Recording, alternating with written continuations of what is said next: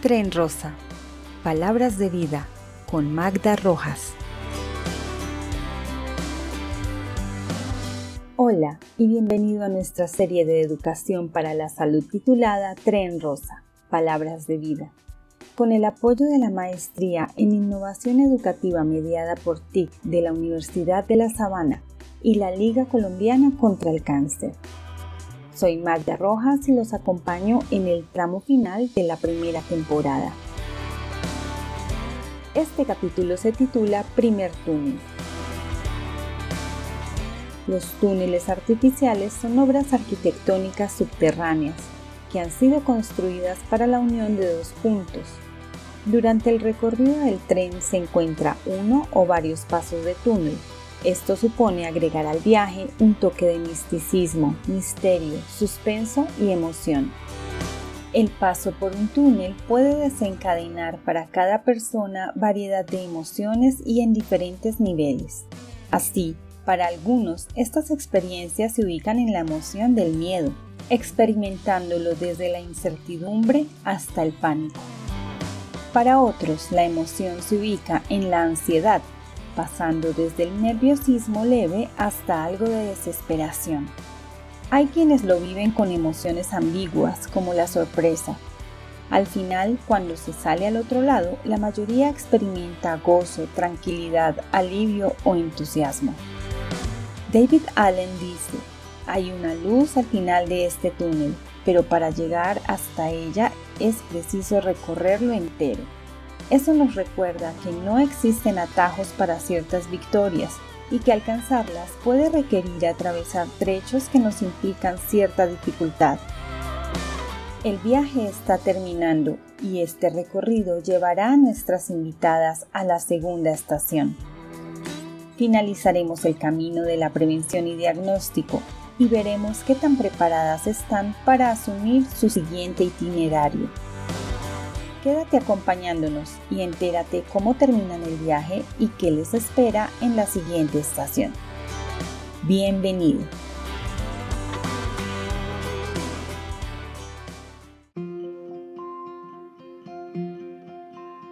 Nidia llega a este último tramo con la convicción de vivir cada paso. Después de enfrentarse a una realidad que llega súbitamente, y de experimentar el paso incontrolado por todo tipo de emociones, sentimientos y sensaciones. Su personalidad y el apoyo de su pareja y familia le han ayudado a seguir adelante. Ella es una persona de mente abierta y positiva, lo cual le facilitó abandonar rápidamente algunas ideas poco positivas e ir encaminando su energía hacia el reconocimiento de su condición y la implementación de acciones que le ayudaran en su tratamiento.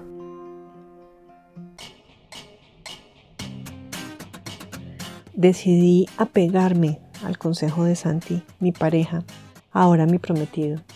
Ve paso a paso. Así he dejado de pensar en el futuro lejano. Soy una persona optimista pero realista. Por eso quiero ir enterada de lo suficiente para tomar las decisiones de impacto inmediato y hacerlo con la cabeza fría. Mis doctores han sido claros y creo que les he preguntado tanto como necesito saber. En algún punto me sentí terriblemente perdida y necesité una luz de esperanza. Me la confirmó mi cirujano cuando me indicó que no había metástasis. En ese momento decidí hacer lo que fuera por mantenerme alejada de ese estado y recuperar de algún modo una buena condición de salud. He aprendido muchas cosas relacionadas con la enfermedad que no solamente me han permitido llevar adelante mi proceso, sino que me han concientizado del enorme desconocimiento que existe de esta enfermedad. Trato de hablarle de esas cosas a mis colegas, mis amigas de universidad y vecinas. Uno no sabe cuán positivamente podemos impactar la vida de las personas compartiendo lo que sabemos. Uno de mis mayores conflictos fue que a mis 40, siendo una mujer madura, con un hijo pequeño, estaba técnicamente sola, pues a pesar de contar con una pareja estable desde hace algunos años, siempre sentí que la crianza y educación de mi hijo eran mi responsabilidad exclusiva. Entonces me llega esta enfermedad con tantas lecciones por enseñar. Naturalmente me sentí indefensa y mis mayores terrores se centraron en el futuro de mi hijo, sin mí. Entender primero lo que me estaba ocurriendo me permitió decantar pensamientos de forma objetiva. Tuve que desaprender algunos mitos y reaprender buenas prácticas para sentirme preparada frente a las etapas por venir. He logrado con disciplina mi primera meta cercana. Ya no estoy en sobrepeso. Para mi talla pequeña el peso ideal se encuentra entre 47 y 63 kilogramos. Yo estaba en 67 cuando todo comenzó. Con solo retirar de mi dieta alimentos poco o nada saludables, logré perder 3 kilos y 2 más con mi rutina diaria de ejercicio. Debo mantenerme dentro de esa línea para controlar un factor de riesgo y aumentar las expectativas de mi tratamiento. Hoy tengo claro que haremos quimioterapia y eso me da la pauta para la próxima meta, salir adelante con mis ciclos programados. La mentalidad de Nidia y el apoyo familiar le están ayudando a salir adelante en cada etapa. Su red de apoyo alimenta su fuerza para enfrentar los dolores iniciales y se siente preparada para los que se avecinan. Sin embargo, desde aquel día en la playa, sentía un fuerte punzón en el pecho al pensar en darle la noticia a su hijo. Claro, uno puede ser la mujer maravilla y soportar todo, desde que no le toquen a los hijos. Cuando un hijo duele, las cosas cambian y pues bueno, no soy perfecta. Ese pequeño detalle me urdía en el pecho. Lo dejé para lo último, el fin de semana previo a mi primer ciclo de quimioterapia. Ese viernes habíamos almorzado con Santi, planificando la conversación de la noche, pero Santi me había reservado también una sorpresa para mí. Recibí propuesta de matrimonio una semana antes de iniciar quimioterapia antes de que mi apariencia física comenzara a cambiar y tal vez al mirarme en el espejo me desconociera. Eso me llenó de mucha valentía. Hicimos todo como lo teníamos planeado. Vimos una peli, comimos pizza y luego yo empecé a contarle una historia a Felipe. No soy tan buena en narrativa, pero Santi me ayudó. Al final de la historia, la mamá oveja lograba curarse.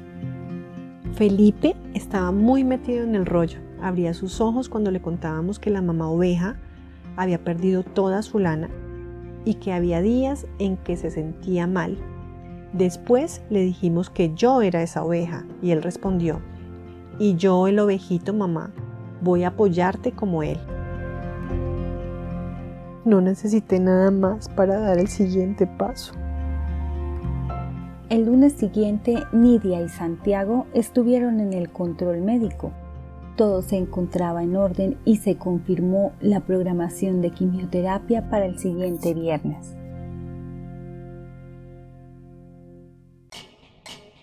El lunes, después de la cita médica, estuve conversando con la jefe de la unidad de quimioterapia. Me entregó las recomendaciones y demás.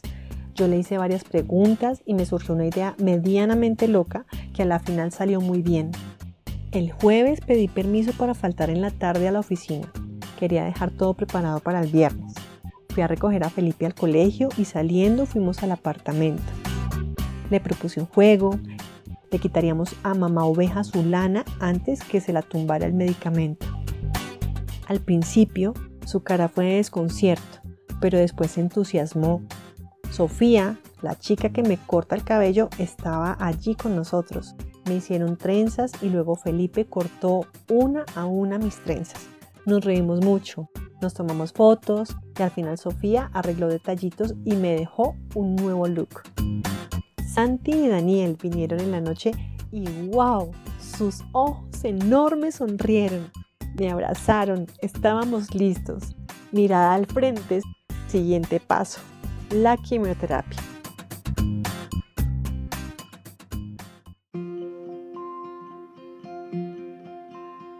Existen varios tratamientos para el cáncer de mama, los cuales dependiendo del estado en que se encuentre el cáncer, de la historia clínica de la mujer, etc., pueden ayudar a eliminar el cáncer cuando está en etapas muy tempranas a reducirlo para un mejor manejo o en casos muy avanzados para calmar el dolor y otras molestias.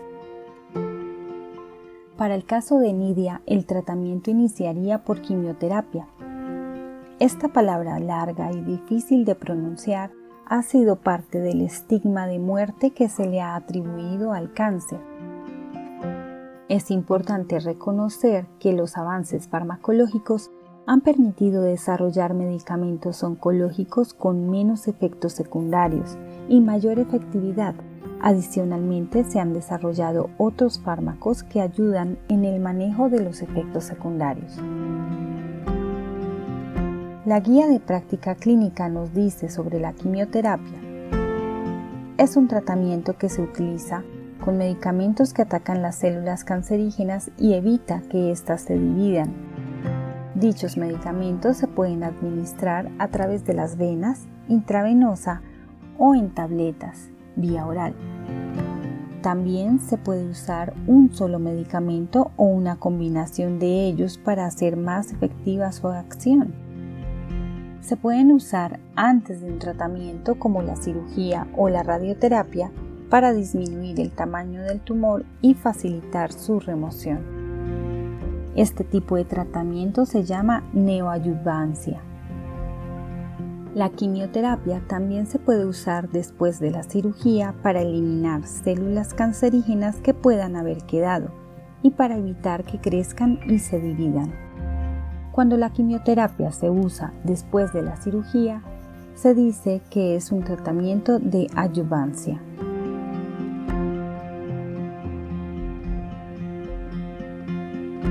Otra alternativa de tratamiento es la radioterapia, que es una técnica que utiliza rayos de alta energía para eliminar las células de cáncer desde el interior, previniendo que crezcan. Cuando los rayos son producidos por una máquina desde afuera del cuerpo y son dirigidos a donde está el tumor, se habla de radioterapia externa. Por otra parte, se pueden colocar materiales radioactivos dentro o cerca del lugar donde está el tumor para que actúen sobre las células de cáncer. A esta terapia se le conoce como braquiterapia. La terapia endocrina u hormonal se administra cuando se evidencia que el cáncer tiene receptores de hormonas ER positivo. Esta terapia pretende bloquear los efectos del estrógeno o bajar sus niveles para evitar que crezca el tumor. Se ha demostrado que tienen efectividad cuando se administran por largo plazo. Dentro de esta terapia puede considerarse la eliminación de los ovarios al ser los principales productores de estrógenos.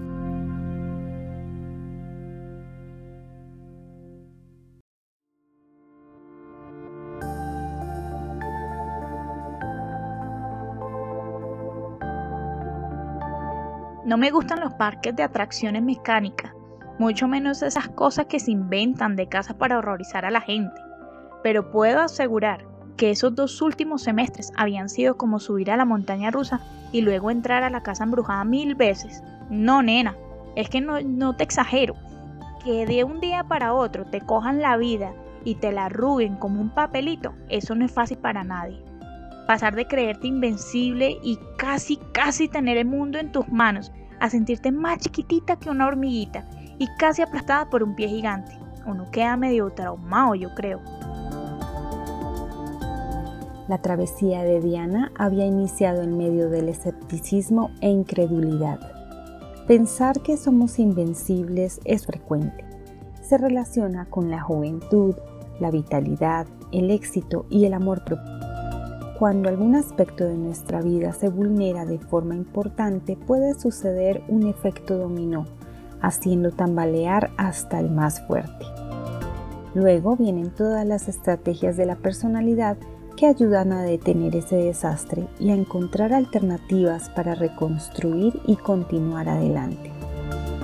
Para Diana, encontrar una red de apoyo en una ciudad lejana a la de origen abrió la puerta a esas alternativas. Aprendí tantas cosas valiosas para mi vida en esos dos semestres, cosas que no veía en mis cátedras universitarias y que seguramente no iba a tener que aplicar en mi ejercicio profesional, pero creo que me construyeron como persona, me hicieron madurar y ver la vida diferente, cosas que me hicieron tomar conciencia de mi salud y mi responsabilidad sobre ella, cosas que me hicieron entender que lo que yo haga puede afectar positivo o negativamente a otros. No, es que uno si viene sin maduro hasta el día que la vida nos pega un buen sacudón. Fueron tiempos de metas cortas y pequeños triunfos. Casi sin darse cuenta ya estaba en la siguiente estación. Dejé de fumar, aprendí a comer bien, incorporé rutinas de ejercicio a mi vida diaria, me sentí más enérgica, además aprendí sobre mi cuerpo, aprendí a examinar mis margaritas y estar atenta a las señales del camino. Me sentí motivada a impulsar el cuidado entre mi familia, mis compañeras, mis amigas de la facultad y hasta mis clientes de posgrado. Participé en todas las campañas de mi amiga Clau.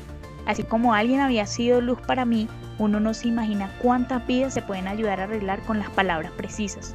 ¿Sentía miedito? Sí, claro que sí. Siempre estaba presente la sombra de lo que podía ser. Sin embargo, yo tenía clarito que mi historia ya no sería la de mi pobre tía Úrsula. Yo le había sacado ventaja al tiempo y eso valía. Diana estaba más que preparada para su primera cita de control. Llevaba una libreta con anotaciones sobre los hallazgos que había identificado en los últimos seis meses.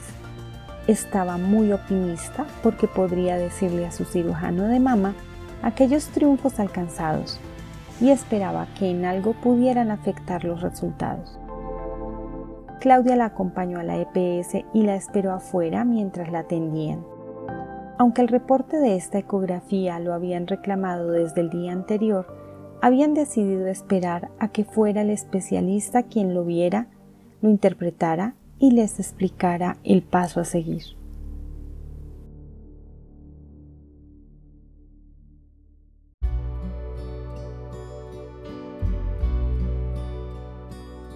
Solo Dios sabe cómo es que le late a uno el corazón en momentos como ese. Yo sentía que caminaba turuleta, me temblaban las manos y la voz. Saludé al doctor. Le iba a entregar el sobre, pero entonces él me empezó a preguntar sobre cómo me había sentido y así. Eso me bajó un tris la tensión. Luego ya me dijo, déjame ver los resultados. Y yo con el alma encogida se los entregué. Segundos que parecen horas, minutos que parecen eternidad. Salí del consultorio con lágrimas en los ojos. Claudia me esperaba frente a la puerta. Su cara se transformó cuando me vio y vino a mi encuentro. Le dije, no tengo cáncer. Sus ojos se iluminaron, y me abrazó con alegría. Le expliqué lo que me había dicho el doctor. La última ecografía de Diana mostraba claramente que las lesiones en su mama correspondían a quistes complejos. Gracias a los detalles que ella pudo compartir con su médico sobre el seguimiento realizado durante sus autoexámenes de los últimos meses, él pudo definir una conducta preventiva y conservadora. Debido a que los quistes habían aumentado su tamaño y estaban causando dolor últimamente, había considerado pertinente someter a Diana a un procedimiento menor, en el que se drenaría el líquido para aliviar su sintomatología, y debería seguir en control cada seis meses. Diana recibió estas noticias con alegría y agradecimiento con la vida. Ella tenía clara la diferencia entre las masas benignas y malignas y entendía que los quistes son condiciones benignas y frecuentes en mujeres jóvenes. Programaría su procedimiento lo antes posible.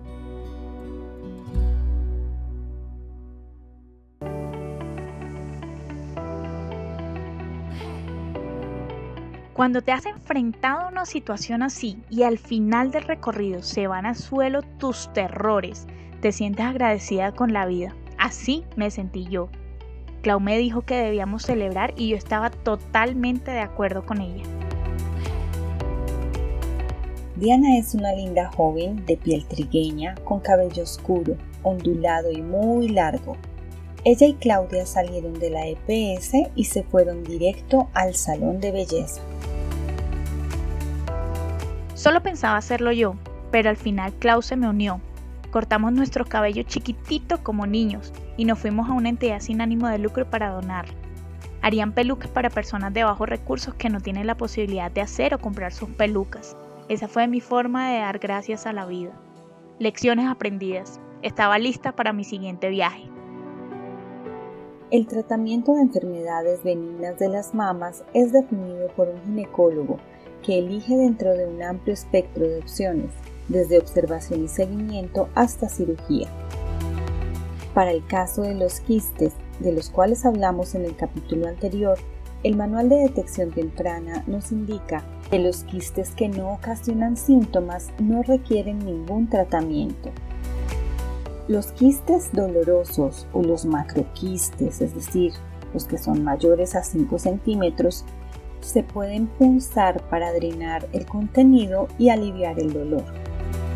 En los casos en los que el quiste vuelve a aparecer más de dos veces en el mismo lugar, se debe consultar con el cirujano de mama.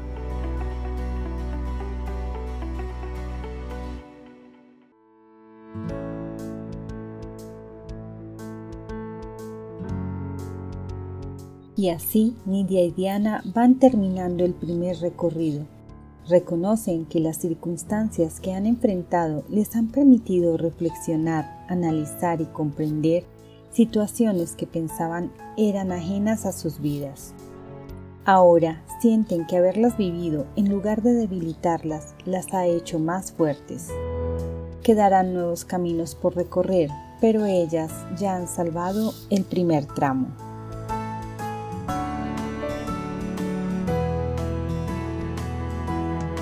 Aún no sabemos cómo termina el viaje de Gloria y Lucía. No te pierdas la segunda parte de Primer Túnel.